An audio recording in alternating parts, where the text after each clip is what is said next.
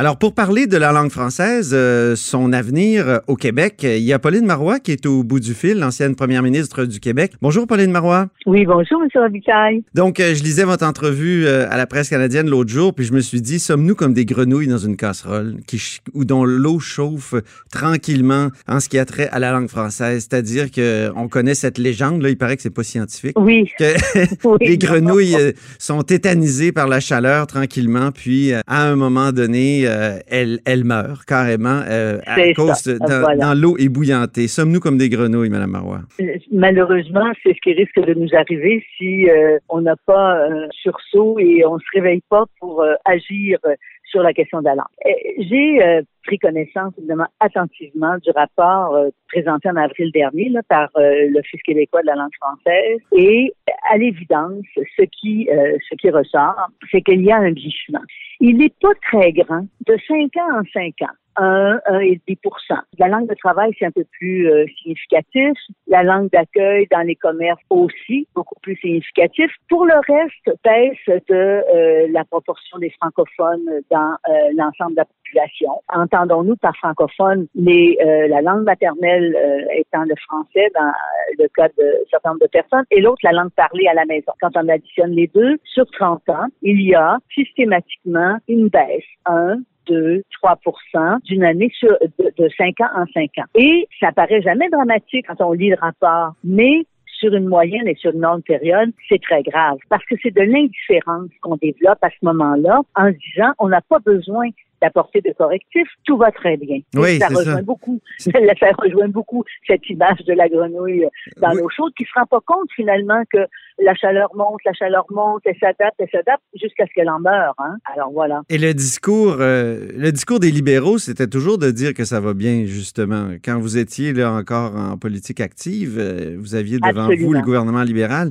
qui disait toujours, ben non, ça va bien, euh, vous exagérez, vous dramatisez. C'est ça. Il ne voulait absolument pas concourir à, au travail qu'on a fait, entre autres, sur la loi 101, parce qu'on voulait, nous, lorsqu'on a été, lorsque j'ai été au gouvernement comme première ministre, je voulais reviser la loi 101 pour créer une obligation pour les petites et moyennes entreprises. Euh, on resserrait beaucoup des critères liés évidemment à l'utilisation de la langue. On n'avait pas encore eu ce fameux débat sur le bonjour aïe, euh, mais qui est venu dans les, les euh, un ou deux ans qui ont suivi.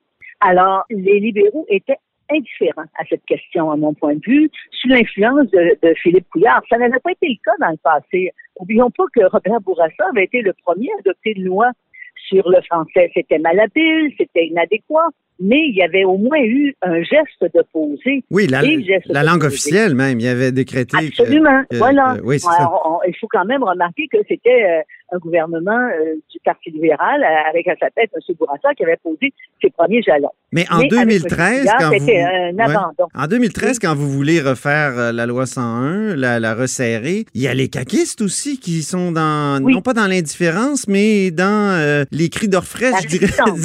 je pense à Éric Kerr qui disait c'est terrible, on veut enlever des, des, droits aux militaires, par exemple. Je me souviens de ces débats. C'est le bon exemple parce que nous souhaitions que les enfants des militaires aillent évidemment à, l'école en, français. Euh, et euh, on avait une opposition de la part de M. Kerr. Et, il y avait donc une résistance de la part de la CAQ à l'époque, ce qui nous empêchait d'ailleurs d'avancer et euh, de faire adopter le projet de loi que nous avions déposé sur lequel il y avait eu quand même pas mal de travail de fait. Alors maintenant, j'ai cru comprendre que euh, M. Legault est peut-être davantage sensible à cette question qu'il ne l'était lorsqu'ils étaient dans l'opposition, ou du moins en fait les mêmes constats que, je fais et que beaucoup d'autres personnes font, à savoir qu'il y a urgence d'intervenir. La coalition. Est-ce que la coalition Avenir Québec est en train de, couper l'herbe sous le pied au Parti québécois ou en train d'enlever de l'oxygène au Parti québécois en, vraiment tablant sur cette question-là de, de la euh, protection de la langue? Moi, je ne crois pas. Euh, si on est deux partis à l'Assemblée nationale à aller dans la même direction, au contraire, ça, euh, ça nous solidarise finalement sur cette question fondamentale.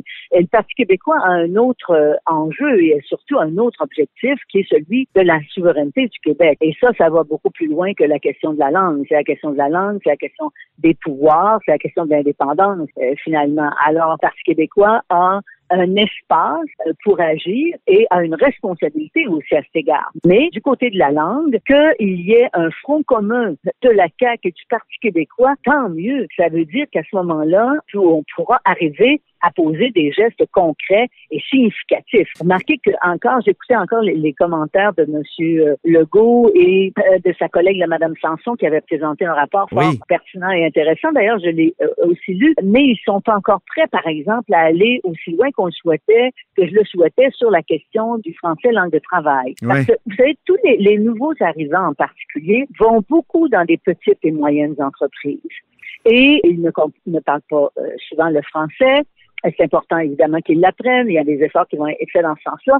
Mais c'est d'autant plus important que dans les petites et moyennes entreprises, on a une obligation d'adopter des politiques pour favoriser l'apprentissage du français et l'utilisation du français. D'ailleurs, il y a dans les données du Conseil de la langue française un affaiblissement du côté du français langue de travail. Ah oui. J'ai dit Conseil, là, mais c'est l'Office.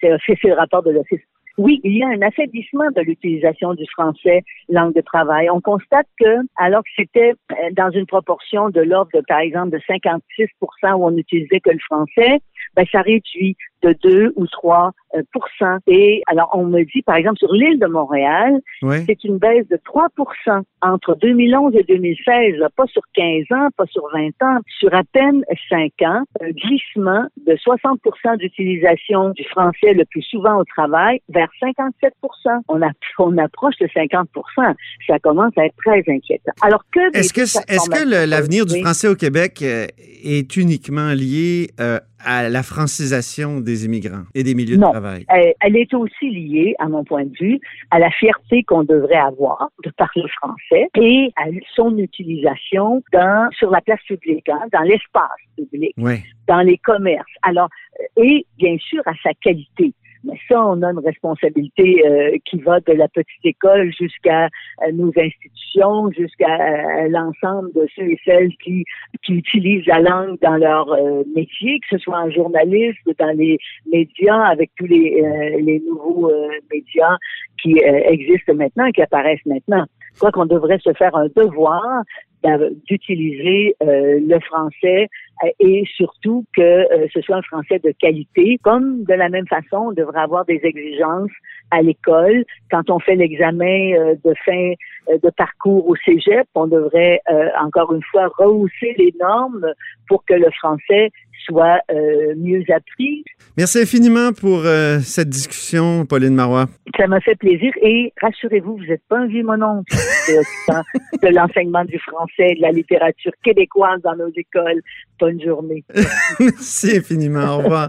C'était Pauline Marois, ancienne première ministre du Québec, ancienne chef du Parti québécois et ancienne ministre de, de plein de choses. Donc, vous êtes à l'écoute de là-haut sur la colline.